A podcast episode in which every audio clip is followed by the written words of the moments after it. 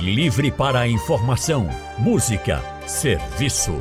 Rádio Livre para você. O consultório do Rádio Livre. Faça a sua consulta pelo telefone 3421 3148. Na internet www.radiojornal.com.br. Consultório do Rádio Livre hoje vai tratar sobre AVC, o acidente vascular cerebral, muito conhecido como derrame. Muitas pessoas chamam assim o AVC.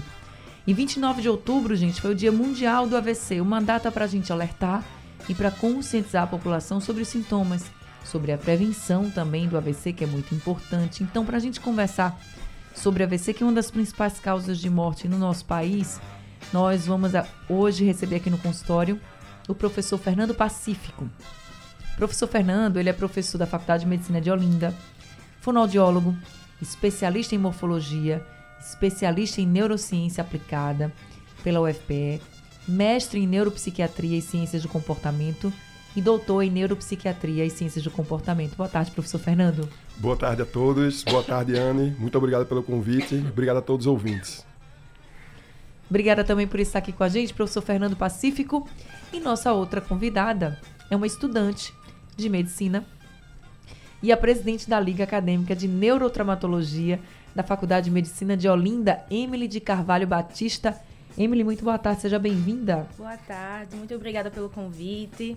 Um boa tarde a todos que estão por trás e por fora, por dentro das câmeras. Verdade, quem está acompanhando a gente aqui no site da Rádio Jornal, no aplicativo da Rádio Jornal, está vendo nossa imagem agora ao vivo, né? Então, para você que está acompanhando na rádio, FM 90.3, para você que está no nosso aplicativo, no site radiojornal.com.br, sejam muito bem-vindos ao consultório do Rádio Livre, hoje falando sobre AVC. Deixa eu começar aqui com o professor Fernando. A gente está falando de AVC, que é uma das principais causas de morte no nosso país, mas por que ainda, professor, ainda temos tantas mortes por AVC? Perfeito, excelente colocação. É, eu só faria um adendo que no mundo é a segunda maior causa de morte, só que em 2023, no Brasil, é a primeira. Então ela não chega nem a ser uma das maiores. A gente pode dizer hoje, e isso não é algo que nos traz alegria, que o acidente vascular cerebral ela é, na atualidade, a maior causa de morte que nós temos no Brasil. E muito disso, a gente que trabalha, que estuda com isso, a gente observa que está um pouco na prevenção, uhum. entende? Para a gente poder entender um pouco, é interessante que a gente possa falar sobre fatores de risco. Claro. Por exemplo, o que, que pode causar, certo, um acidente vascular cerebral? E aí a gente divide em dois grandes campos. Existem alguns fatores que são modificáveis e outros fatores que a gente não tem como modificar. Então, por exemplo, um exemplo de um fator não modificável, a idade. A partir dos 55 anos, toda pessoa que passa de 55 anos, ela tem uma maior probabilidade de ter um acidente vascular cerebral. E quanto maior a idade, maior é a chance. Então, isso é um fator que a gente não tem como diminuir nossa idade. E isso não quer dizer que pessoas mais jovens também não corram risco, Exatamente. né? Exatamente. É uma questão puramente estatística. Existe uma maior probabilidade, o que não quer dizer que um jovem não possa ter ou que um idoso irá ter, que isso. também pode ser que não haja. E aí, o que, que acontece? Existem também diversos outros fatores e dentre os modificáveis, a gente pode dizer que o nosso atual estilo de vida. Então, vários fatores corroboram para que o acidente vascular cerebral tenha alcançado esse topo, digamos assim, na lista. Então, por exemplo, o primeiro fator de risco, o fator de risco mais importante, digamos assim, é a hipertensão arterial sistêmica, a pressão famosa pressão alta. Uhum. Então, existem vários outros que ao longo do tempo a gente pode falar sobre cada um deles para trabalhar um pouco melhor esse, essa temática, mas a pressão alta, ela é algo que pode ser tratada também e para você ter uma noção, se você consegue reduzir 5 milímetros de mercúrio, que é uma medida que a gente utiliza. Eu tenho uma pressão, por exemplo, 120 e eu faço, torno ela 115. Eu só diminui 5, certo? Na minha uhum. pressão. Eu consigo reduzir 25% a probabilidade de ter um acidente vascular. Então eu diria que hoje em dia ele alcançou esse topo pela mudança na nossa configuração no que se refere aos hábitos de vida. Hoje em dia a gente, infelizmente, se alimenta mal, Hoje em dia a gente tem uma grande parcela de pessoas sedentárias, a gente tem um grande número de pessoas com sobrepeso e obesidade. Em Pernambuco, esse número passa de 50% só aqui no nosso estado. Então, vários fatores fazem com que vá havendo um somatório de eventos que terminam culminando Sim. em torná-lo como o mais prevalente. Ou seja, né, a gente vai com esse nosso estilo de vida mais sedentário, com esse nosso estilo de vida mais vamos dizer assim, não tão adequado, né, para a gente ter tanta saúde, então a gente aumenta muito o risco. E aí, cada vez mais pessoas vão tendo episódios de AVC. Eu digo assim porque tem gente que AVC passa por isso, tem gente que tem um AVC e acaba falecendo. Existem tipos de AVC, então nem todo mundo vai ter o mesmo tipo de AVC. E por falar nesses tipos, professor, você pode explicar para a gente, porque a gente escuta assim, ah, tem o AVC hemorrágico, tem um AVC isquêmico, tem um AVC transitório. A gente também já ouviu falar do AVC transitório. Sim, tem sim. gente que diz assim: ah, não, na verdade eu tive um princípio de AVC.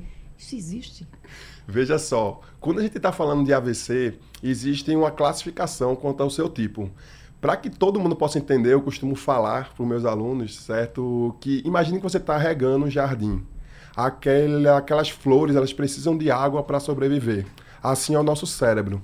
O nosso cérebro, tal como todos os outros órgãos do corpo, ele precisa de sangue para poder ter oxigênio e, ao mesmo tempo, também ter nutrientes para sobreviver.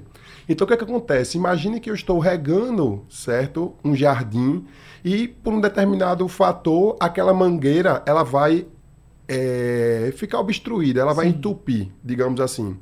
Automaticamente, a água não chega até aquelas flores. Então, aquelas flores elas tendem a morrer, porque elas não vão receber o que é necessário para a vida delas, que é a água. Uhum. Agora pode acontecer também um outro problema. A pressão ali naquela mangueira está muito alta e ela terminar se rompendo. E aí, da mesma forma, a água não vai conseguir chegar lá. Fazendo essa analogia, existem dois tipos principais de acidentes vasculares. Existe o acidente vascular que a gente chama de isquêmico, que é exatamente quando existe uma obstrução do vaso, e aí, por haver uma obstrução, aquele sangue não consegue chegar ao tecido cerebral, ao uhum. nosso cérebro, e ele termina ficando sem oxigênio, fica sem nutrientes, e como é, um, é o sistema, digamos assim, o órgão mais sensível do nosso corpo, ele termina morrendo. Já existe o outro acidente, e outra, esse isquêmico é o mais prevalente. 85, de 80% a 85% dos acidentes vasculares, eles são isquêmicos. Já o acidente vascular hemorrágico, ele vai dar exatamente pela ruptura. Então imagine que um vaso dentro lá da sua cabeça, ele terminou, terminou rompendo. E por romper, ele não consegue levar o sangue para aquele tecido nervoso que ele precisa de oxigênio. tudo de uma vez, né? Exatamente. Então, de um modo geral, seria basicamente esses dois tipos e quando a gente pensa no transitório, quer dizer que realmente houve ali um princípio, só que não conseguiu haver uma necrose. É como se o nosso corpo ele conseguiu, de certa forma, reverter, falando a grosso modo, uhum. aquela situação. Tanto que a gente pode até falar isso aí depois, é algo até um pouco específico que a gente vai tentar trazer para os nossos ouvintes. É que quando o paciente começar a apresentar alguns sinais, certo? O ideal, o ideal mesmo é que o tempo que a gente chama porta-imagem, que é o momento no qual, desde que começou a apresentar alguma alteração, até que ele foi feito um exame dentro da cabeça dele, certo? Uhum. Que é uma tomografia, que a gente pode pedir ou uma ressonância, Sim. tem que ser de no máximo 20 minutos. Então, nesse caso do acidente isquêmico, no caso, desculpe, no transitório, você não consegue ver áreas de infarto, nem naquele momento, nem depois. Então é uma grande diferença, digamos assim, esse paciente ele tem que ficar, porque até um fator de risco não modificável, daqueles que eu tinha falado antes, é exatamente a presença de eventos transitórios ou de próprios infartos, no caso de acidentes vasculares anteriores. Ou seja, o transitório seria o princípio de AVC, que as pessoas Sim. mais chamam popularmente, né? Exato. E aí como é que o médico sabe que ali foi um princípio de AVC? Tem... Já que no exame não vai aparecer assim. Exato. Primeiramente, porque a gente existe uma coisa que a gente chama de diagnóstico diferenciais. A gente diz, por definição, digamos assim, é até interessante a gente falar isso. O que é o derrame? O que hum. é o AVC? É exatamente o que a gente chama, eu vou explicar, certo? certo? É um déficit neurológico focal súbito. O que quer dizer esse nome feio? Déficit neurológico pode ser, por exemplo, se aquela pessoa ela sente um formigamento na metade do corpo inteiro Então é um déficit focal porque é uma alteração sensorial. Mas ele também pode dizer, eu estou sentindo que eu não contenho força nenhuma no meu corpo direito. Uhum. Já seria novamente um mesmo déficit focal, certo? Só que seria mais para a motricidade, para o ato motor. Uhum. E pode ser também uma alteração na fala. Aquele paciente ele não está conseguindo falar algo naquele momento e ele percebe que não está conseguindo se expressar. Também é um déficit focal. Então, o déficit focal neurológico súbito porque não, não adianta a gente dizer assim, não, eu estou com uma, um formigamento nas mãos há mais de um mês. Acidente vascular cerebral é súbito. Então, até que se prove o contrário, se o paciente ele tem um acidente, se ele tem um déficit focal é, súbito, até que a gente consiga descartar, ele tem um AVC. Uhum. E aí, quando a gente vai fazer alguns diagnósticos diferenciais, por exemplo, uma hipoglicemia, a gente pode sim fazer sim, um exame bem simples, que a gente chama de HGT, e não, ele está com menor do que 70 ali, então ele está com uma hipoglicemia. Então, já que ele está com hipoglicemia, a gente já faz um diagnóstico diferencial, mas tem que descartar com a imagem, certo? Agora, eu queria só trazer uma informação que eu terminei não falando no início, que a gente termina retomando um pouquinho. É... A gente fala que realmente é muito prevalente o AVC. Só que a gente não pode esquecer que, além de uma alta mortalidade, o AVC ele traz uma alta morbidade. Porque é como é, foi comentado aqui no início é, da entrevista, não é apenas a mortalidade. Realmente a pessoa pode ter um AVC e vir a óbito, infelizmente. Mas na grande maioria das vezes, o AVC ele traz sequelas. Tá entendendo? E aquelas sequelas, de certa forma, são indícios para a gente também saber se aquilo pode ter sido alguma alteração transitória ou não. Entendi. Inclusive, senhor... queria passar a palavra aqui para a Emily. Pode falar, é, Emily. Se o senhor me permitir Sim? complementar, é, o ataque é, transitório, ele não deixa a lesão. Então, tipo, o paciente ele vai ter aquela sintomatologia, vai perdurar, vai permanecer durante mais ou menos uma hora e o corpo recupera. Uhum. Então ele não deixa a lesão permanente no corpo, entende? É como se você, quando vocês falaram aqui do sintoma de não conseguir falar direito, muita gente deve ter pensado assim, ah, aquela pessoa que está falando meio né? Perfeito. né? Exatamente. É como se a pessoa começasse a falar, mas daqui a pouco voltasse isso, Emily? Mais ou menos. É, vamos supor que chega um paciente para mim com a sintomatologia de um AVC e ao exame físico neurológico que eu faço nesse paciente, uhum. eu, eu, a primeira hipótese é que eu vou ter é um AVC. Posso pedir um, um eletrocardiograma também para ele e uma tomografia. Só que durante, depois de uma hora, até que a gente sabe como é o sistema do SUS, né, que acaba demorando. Sim. Se for no particular é um pouco mais rápido, mas enfim, vai dar um, mais ou menos de uma, uma a duas horas, não vai ter, não vai apresentar nada naquela tomografia, não vai ter nenhuma lesão, como, ele, como o doutor falou não vai ter uma necrose ali. Certo. Então a gente fala, então, não foi um AVC, foi um AIT, né? Que é o ataque isquêmico transitório. transitório. Mas o sintoma da pessoa é desaparece? Desaparece. Não deixa sequelas. Não deixa sequela nenhuma. Não. Quando tem um AVC, tem a sequela. Ou pode ter a sequela, né? Pode, ou pode ter a sequela. A maioria das vezes a tem a sequela, sim. Que tipo de sequela você podia destacar pra gente? Uma hemiplegia, o é... que é uma hemiplegia para os nossos ouvintes que não estão acostumados com esse que linguajar é quando médico? um lado do corpo ele fica mais lesionado. Sim. Então, se um, é, o, o, esquerdo ele consegue movimentar os braços, o direito ele não vai conseguir. Entendi. A perna vai ficar um pouco mais arrastada, o, o lado do rosto um pouco mais caído. Então, tem geralmente essa sequela. Na fala também pode ter. É, geralmente, tem alguns pacientes com, com que teve o AVC, que fica com o braço mais Sim. sem conseguir é, movimentar de uma forma mais correta em relação ao lado que não está é, afetado. Essas sequelas, elas podem ser revertidas? Eu acredito que não. Elas podem ser bastante atenuadas. É... No caso, só aproveitando um gancho, é, quando a maioria das vezes a gente tem um acidente vascular isquêmico e a artéria mais acometida é uma artéria que fica aqui no meio da cabeça, que é uma artéria cerebral média. Uhum. E geralmente ela fica no lado esquerdo, certo? Só que o lado esquerdo, predominantemente, é o lado da fala. Certo? Não quer dizer que o lado direito não haja também contribuições. Sim. Mas aí o paciente ele vem e desenvolve uma afasia. Tá entendendo? Só que o que, é que acontece? Quando o paciente apresenta uma afasia, existe o que a gente chama de plasticidade neuronal. O que quer dizer isso? É a capacidade que o nosso sistema nervoso tem de se reorganizar, certo? Diante de uma injúria, diante de uma lesão. Então, o que é importante é que ainda no hospital começa comece a haver intervenções.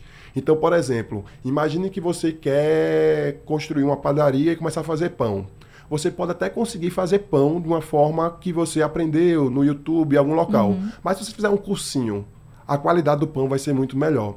Então, se você tem, por exemplo, existem diversos profissionais, existe o terapeuta ocupacional, existe o fisioterapeuta, existe o fonoaudiólogo. Então, se você começar a intervir o quão antes possível, desde que haja certas condições clínicas, uhum. o paciente esteja estável, o paciente esteja colaborativo, você pode melhorar muito essa reabilitação.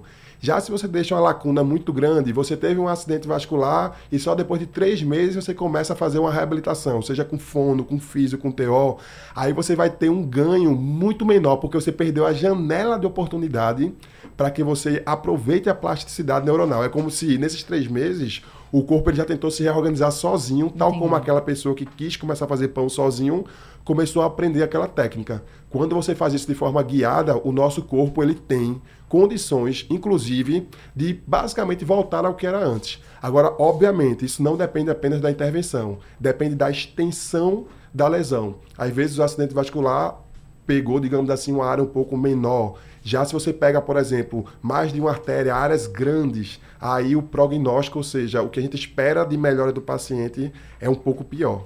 Entendi. Mas por que, que eu, qual é o alerta que eu deixo aqui? Em presença de acidente vascular, a reabilitação ela é crucial em todos os aspectos. A gente ainda vai falar muito sobre essa reabilitação. Eu quero também a participação dos nossos ouvintes. Quem tiver dúvidas, quiser participar aqui do consultório, mande sua mensagem. Pode ser escrita, pode gravar um áudio, enviar para a gente, fica à vontade. 991478520 é o número do nosso WhatsApp para você participar aqui com a gente, fazendo suas perguntas aí para a Emily e para o professor Fernando também. Eles estão aqui para nos ajudar a entender mais sobre o AVC, tá certo? 99147 8520 é o número do nosso WhatsApp. Deixa eu voltar aqui com o professor Fernando. Ô, professor Fernando, a gente falou um pouquinho de sinais e sintomas. Eu queria bater nessa tecla, porque eu acho okay. que é difícil, né? Para a gente, pelo menos, suspeitar. Certo. Que a gente pode estar tá ali é, tendo um AVC. Comecinho de um AVC, já que tem, já que tem que ser rápido esse socorro. Então, quando a pessoa começa a falar e, e, ela não consegue verbalizar bem, eu acho que todo mundo já entra em alerta. Diz, opa, tem algo muito errado, vamos levar para o médico. Mas, por exemplo, esse formigamento que o senhor falou, eu acho que é muito específico. Específico. Talvez a pessoa nem se toque na hora de que isso pode ser algo mais grave. E tem outros sinais, outros sintomas que a gente possa destacar para que os nossos ouvintes fiquem também em alerta de se ouvir o amigo ou se sentir e dizer, opa, é melhor a gente ver o que é está acontecendo? Olá, boa tarde novamente a todos. É, os ouvintes. Tem sim. Quando a gente fala em sinais e sintomas, existe tanto informações técnicas que a gente compartilha com os nossos alunos, com os nossos colegas da área, mas também existe um acrônimo certo? Esse acrônimo ele é fácil de memorizar, porque toda vez que a gente pensa que alguém está passando mal, a gente pensa em ligar para quem? Pensa em ligar para o SAMU. Uhum. Então, esse acrônimo S-A-M-U ajuda basicamente todas as pessoas a conseguirem identificar, certo? O, um acidente vascular cerebral. O S, a gente se refere ao sorriso. Então, se você estiver achando que não está bem, ou percebendo que o seu pai, o seu familiar ou alguém conhecido possa estar passando por um AVC, peça para ele sorrir. Por quê? O nosso sorriso ele é simétrico certo? Um paciente com acidente vascular, ele vai ter um desvio aqui da comissura labial, o próprio lábio. O lábio, uhum. um modo vulgar, não vulgar, um modo simples, assim, o, o lábio fica troncho. Sim. Então você pede para o paciente, para a pessoa sorrir. Se você ela sorrir, você vê uma alteração, certo? Entre o lado direito e o lado esquerdo da face, porque quando a gente sorri, todos os músculos da mímica facial eles estão contraídos. Isso aqui já é um ponto que diz acerca do AVC. Quando a gente vai para o A do SAMU, S-A-M-U, a gente fala no abraço. Então, uma pessoa que está tendo um acidente vascular, dificilmente ela vai conseguir abraçar. Por quê? Porque se você pedir, por exemplo, para ele levantar os dois braços, a Emily falou agora há pouco sobre a hemiparesia e a hemiparestesia. Ou seja, você vai ter um déficit de força, você vai ter uma alteração na força de um lado do corpo. Então você consegue levantar um braço normalmente, mas como o outro braço está fraco por conta do AVC, ele não consegue levantar. E aí a gente fala, lembra do abraço, ou seja, alguém que está tendo um acidente vascular, não só o sorriso vai estar alterado, como o próprio abraço ele não vai conseguir fazer, porque ele vai terminar que um braço vai pender uhum. e só outro ele vai conseguir levantar. Quando a gente pensa no M do SAMU, não foi por acaso que a gente pensou no SAMU, valorizar o que a gente tem, é, a gente pensa em música. E quando a gente pensa em música, a gente pensa em fala. Então você pode pedir para que a pessoa fale frases normais. Que dia é hoje? Quanto, qual, qual dia da semana? Onde você está? Quantos anos você tem? Qual é o seu nome? E a pessoa que está tendo um acidente vascular, ele vai ter exatamente aquela dificuldade que a gente falou na fala. Então veja que a gente já falou em três coisas, uhum. que é o sorriso, que é uma alteração na força, porque realmente formigamento é muito específico. E o outro seria exatamente essa questão da fala. Então são três coisas muito características. E o U talvez seja o mais importante, ligar para urgência. E o que é a nossa urgência é o SAMU. Ou o quão antes colocar ele dentro do carro e levar para nossas portas de abertura para a saúde para a saúde pública, que seria as UPAs. Então, suspeitou que o paciente está tendo um acidente vascular, ou liga para o SAMU se tiver uma dificuldade de locomoção, não tiver como levar, ou bate na porta do vizinho, bate em algum local e leva direto para a urgência. Certo? Que, que seria a UPA. Possível, né? O mais rápido possível. Como eu tinha falado, o ideal, certo, é que entre o início dos sintomas e o primeiro exame de imagem, que é a primeira coisa que a gente faz meio que para descartar, certo? Teria que ser isso em um mundo ideal, e eu Sim. não estou dizendo que é uma questão do Brasil. Outros países também têm essa mesma dificuldade. Não é, na, não é nada só inerente ao Brasil.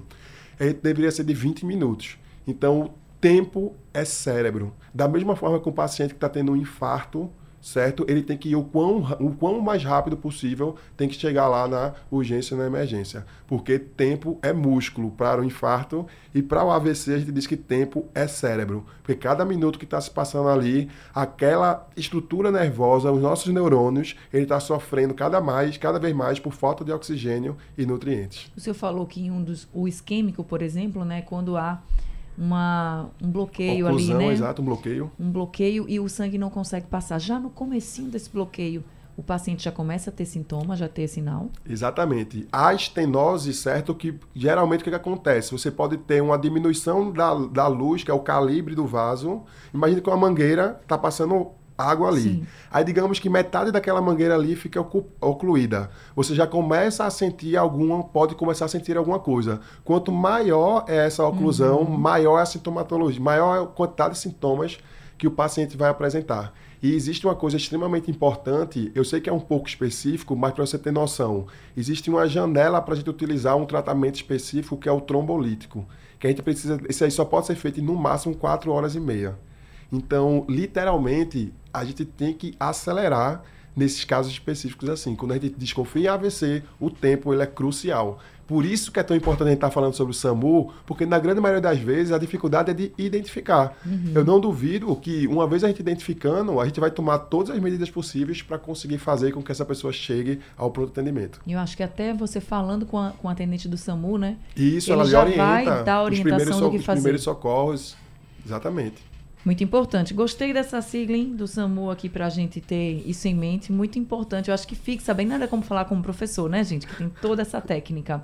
Agora, a Emily, que também ela é da Faculdade de Medicina de Olinda. Lá na liga de vocês, vocês, como é que é o trabalho de vocês com esses pacientes que chegam, que tiveram AVC, por exemplo? A gente, na, na maioria das vezes, a gente tá numa emergência, num trauma então, por exemplo, no Hospital da Restauração, a gente fica diretamente no trauma, na uhum. área vermelha, na sala vermelha de fato. Então, chegou um paciente pra gente, a gente faz todo o exame neurológico e o doutorando, que é o que chamam interno, que está ali de frente e tal, que faz a, aquele trabalho, aquele, a grosso modo, né, aquele tra trabalho é, de mais assim, de frente. Certo, ele que vai comandar ali todo o atendimento, vai comandar ali, né? depois que passa para os residentes, para os, os staffs, para os preceptores. A gente geralmente faz todo o exame neurológico dele, que a gente segue um XABCDE, que é a questão do trauma mesmo, mas na, na parte neurológica, a gente foca na parte neurológica e solicita um exame de imagem. Então, na parte, de fato, é, seja na UPA ou seja na sala de vermelha de um trauma, a gente solicita uma tomografia de crânio e, sem contraste, gente, importante. e a partir daí a gente vai ver qual é a sequela que tem ali a nível mais assim interno, né? Uhum. Não só no exame físico. Então, só complementando, é importante destacar que os nossos alunos, eles terminam entrando em contato em dois momentos. No momento crucial, que é aquele em que o paciente está entre a vida e a morte, para poder resgatá-lo, e também na clínica escola, e eu peço que você fale um pouquinho sobre isso, é, no acompanhamento, porque Sim. tão importante quanto a gente prevenir, tão importante quanto a gente tratar, salvar ele daquela condição, é o acompanhamento médico no pós-atendimento. É, então, é, nós, a FMO tem uma clínica escola que tem todas as especialidades, entre elas a neurologia. Então, é, geralmente, quando a gente faz esse atendimento, faz aquele atendimento em dupla e tal, que sempre está um parceiro ajudando o outro, auxiliando. E é muito importante porque a gente tem esse contato com o paciente. Apesar de a sequela não ter uma cura, mas tem todo um tratamento, pode ter algum, algum tratamento farmacológico e não farmacológico que auxilie numa melhor qualidade de vida para esse paciente. Que vai atenuar tudo aquele, Exatamente. aquela sequela que a pessoa ficou, né? Exatamente. E vocês. E, Oi, desculpa, perdão. E evitar que novos episódios possam acontecer. Porque não adianta a gente pensar que, ah, eu tive um acidente vascular, então na minha vida eu já tive o meu azar, não vou ter nunca mais isso. Pelo contrário, torna-se ainda mais importante a introdução de medicamentos específicos, que a gente não vai citar aqui, para não uhum. haver automedicação. Claro. É, bem como controlar muitas vezes aqueles próprios fatores que foram desencadeantes. Por exemplo, volto a bater na tecla, a hipertensão arterial sistêmica. Ela mal controlada, muitas das vezes é o principal vilão para que o paciente tenha um acidente vascular. Então quer dizer que após ele ter um acidente vascular, não quer dizer que a hipertensão, a hipertensão dele vai sumir. Então se torna ainda mais importante a gente controlar os fatores que inicialmente geraram o primeiro AVC, para não haver um próximo AVC. Além da pressão alta, além do sedentarismo, o que mais você pode destacar para a gente? Ótima pergunta. Por que eu digo isso? Porque se a gente fosse dizer o que é, eu vou da mesma forma que eu falei o SAMU, eu vou falar um outro acrônimo, mas esse acrônimo ele não é tão fácil de memorizar. É o que a gente chama de MEV, M E V, modificação do estilo de vida. Modificação do estilo de vida é tratamento de primeira linha. Quando a gente fala tratamento de primeira linha, quer dizer que é o mais indicado de acordo com as evidências científicas na atualidade, para diversas patologias. Então, a gente tem. A... Isso é importante a gente estar tá falando e eu agradeço a oportunidade da gente poder falar com o público. Por quê? Porque a gente tem uma cultura de que o médico que é bom é aquele médico que passa muitos exames. Então, por exemplo, um paciente. Muitos remédios. Exato, muitos remédios, muitos exames. Se sai de lá, pelo menos sem umas três guias ou sem uns, umas quatro receitas, ele não é bom. Por que eu digo isso? Dou vários exemplos aqui. Por exemplo, um paciente que tem um síndrome do ovário policístico, um, ah, uma SOP, por exemplo. O tratamento de primeira linha é MEV, não é medicamento. Mas voltando para o que nos interessa, que é o acidente vascular cerebral a mudança do estilo de vida consegue prevenir, e eu vou falar devagarzinho para o nosso público escutar, até 90% dos acidentes vasculares. Eu vou repetir, é isso mesmo que vocês escutaram. Mudança do estilo de vida consegue prevenir em até 90% dos acidentes vasculares cerebrais. De 80 a 90. Por que eu digo isso? Porque quais são os fatores? Hipertensão. Se você tomar o seu medicamento de forma adequada, ela vai estar controlada. Então o problema não é ter hipertensão. O problema é não estar tá controlada. Aí, por exemplo, um outro fator muito importante, diabetes. A gente tem muitos diabéticos, certo? Na atualidade. Mas isso não quer dizer que você ter diabetes, você vai ter um acidente. Mas ela precisa estar controlada. controlada. Eu tenho, por exemplo, o tabagismo, que é algo que a gente tem que focar na cessação do tabagismo. O tabagismo aumenta muito. Só para fazer uma correlação, os fatores de risco que causam, que são condições que aumentam a probabilidade de eu desenvolver um acidente vascular, são basicamente os mesmos do infarto. Então, o etilismo tem que ser uma coisa que tem que ser trabalhada. Álcool, gente, bebida alcoólica. Exato, bebida alcoólica. É, o sedentarismo, a gente tem as academias da saúde, a gente tem várias praças, a gente tem, a, a, a gente tem locais que a gente possa exercitar. Exercitar não é só academia fazer caminhadas. Existem estudos que mostram que você consegue ter uma melhora na, no, no, no, no, tratamento da obesidade sem utilizar fármacos se você fizer atividade de 150 minutos semanais. Então, o que é 150 minutos semanais? Basicamente, você tem ali quatro vezes por semana, 30 minutos por dia. você cinco, perdão, você consegue durante cinco dias ali, você consegue reduzir bastante. Então, quais seriam os outros fatores fora os que eu falei para vocês aqui? A gente tem também, por exemplo, o colesterol alto. E o que é colesterol alto? A alimentação. Então, o triglicerídeo alto é a alimentação. Então, você percebe que basicamente tudo o que a gente falou envolve mudança do estilo de vida. Se eu bebo menos ou cesso o, o, a, a bebida, se eu fumo menos ou realmente consigo cessar consigo, perdão, eliminar o tabagismo, se eu me alimento um pouco melhor, se eu faço um pouco de atividade física e se eu tomo os meus remédios como o meu médico passou, tanto de pressão como de diabetes, eu consigo reduzir em 90% os, os riscos, o, o, a probabilidade de desenvolver um AVC. Então todo mundo já, de, já ficou aqui em alerta, né? Para quem já teve AVC, para quem não teve e sabe que é perigoso, sim. Então vamos aí manter um estilo de vida mais saudável possível. Que, ah, mas eu já tenho pressão alta, então controla. Já tem diabetes, então controla. É, já estou com um colesterol alto, então vai mudando aí tua alimentação, vai fazendo exercício, vai melhorar. Porque isso reduz muito mesmo. Então, olha, todo o consultório que eu faço aqui, todo ele, todo. Ultimamente, de médico a profissional de educação física, nutricionista, todo mundo que vem aqui relacionado à saúde fala de mudança de estilo de vida, fala de exercício, fala de uma nutrição adequada. Então, assim, vamos tentar, né? A gente não se preocupava tanto com isso há 20, 30 anos atrás, mas hoje em dia a gente sabe que é sim uma grande preocupação e a gente precisa para tudo, inclusive para prevenir AVC. Deixa eu voltar aqui com Emily sobre a clínica escola da Faculdade de Medicina de Olinda. Qualquer pessoa pode ir lá ser atendida? Sim. É, tem um contato de lá que eu posso até posteriormente é, citar aqui para vocês. Fornecer. Pode fornecer falar. aqui para vocês. Mas qualquer pessoa pode ir lá. Dá, pode ligar para tentar marcar, tem que ter o cartão, cartãozinho do SUS. Aceita encaminhamento também de UPA e de outros hospitais. De Mas, por exemplo, De se, UBS, o- que é a Unidade Básica de Saúde. se a pessoa tiver hoje, está ouvindo a gente dizendo assim, poxa, eu queria fazer uma avaliação, porque eu já tive, ou tem alguém na minha família que já teve AVC, ou então eu tô com muita dificuldade para encontrar um médico. Posso ir na Faculdade de Medicina Com de Olinda? certeza. Tem que ser morador de Olinda? Não. Qualquer pessoa pode ir? Qualquer, qualquer morar. A gente recebe Paulista, Abreu e Lima, Recife. Paci- é, pacientes que já recebi e é, encaminhei de Jaboatão Uhum. também. Então a gente recebe de todos os lugares. E qual é o contato, então, Emily? Vou pegar aqui e. Enquanto a Emily pega o contato, eu vou passando aqui, porque a gente está encerrando o consultório, mas queria que o professor Fernando falasse só para a gente o seguinte. Professor Fernando, imagina agora que tem gente que está nos ouvindo, que teve AVC, que está com sequela, e que ou que teve agora há pouco e tá, ainda está nesse processo do tratamento pós o acidente vascular cerebral.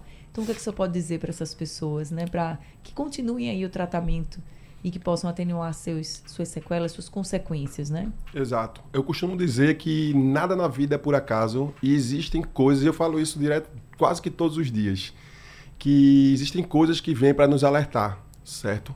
Então eu acho que esse momento é um momento que todos gostariam de não ter passado, mas que uma vez que passou, o ideal é que a gente encare ele da melhor forma possível.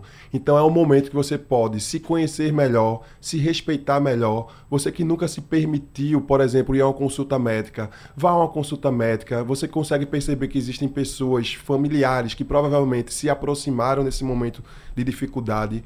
Então é um momento que você tem que olhar um pouco mais para si. Sei que muitas vezes a gente passa a vida inteira olhando para as pessoas, fazendo coisas pelas pessoas, mas entenda, esse é o seu momento.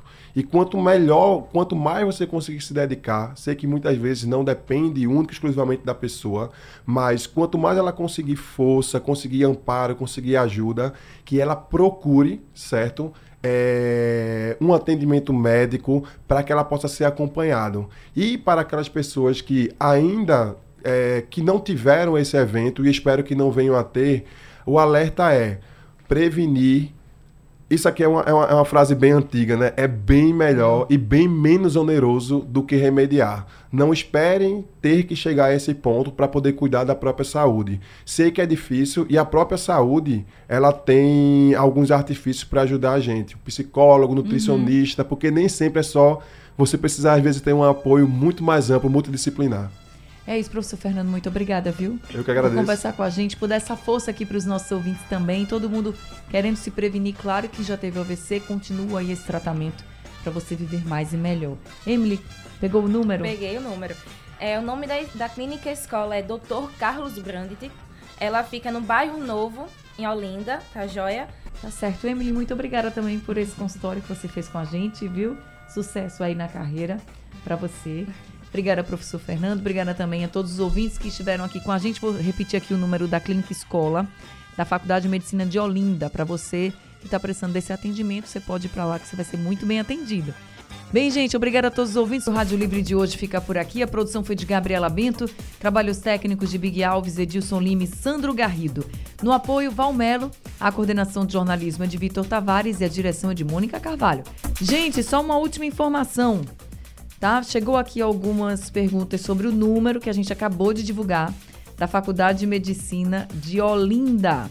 O número do telefone mudou, então anotem aí. O número do telefone da Faculdade de Medicina de Olinda é o 3011 5454 ou 3788 7777. Eu vou repetir aqui para vocês anotarem direitinho, tá? O número da Faculdade de Medicina de Olinda, para quem quer ter atendimento de graça lá na clínica escola, é o 3011 5454 ou 3788 7777. Sugestão ou comentário sobre o programa que você acaba de ouvir, envie para o nosso WhatsApp 99147 8520.